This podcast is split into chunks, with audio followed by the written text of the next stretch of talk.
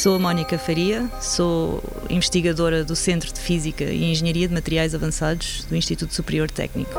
Este projeto destina-se ao desenvolvimento de membranas para órgãos artificiais que são utilizados em técnicas de suporte vital extracorporal, como é a ECMO, Extracorporeal Membrane Oxygenation, e a hemodiálise.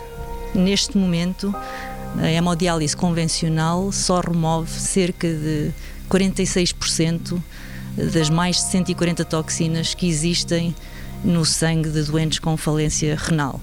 Existem três grupos de toxinas renais, toxinas urémicas. As chamadas as de, as de baixo peso molecular, e essas são todas uh, removidas pela hemodiálise convencional.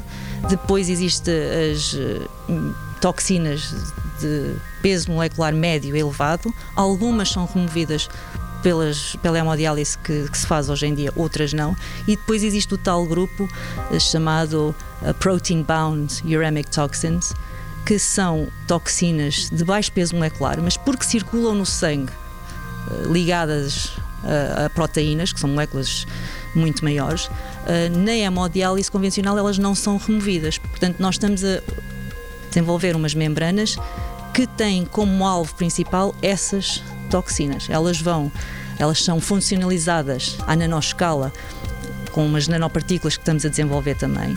E essas partículas vão competir com as proteínas para libertarem as toxinas para que elas sejam filtradas.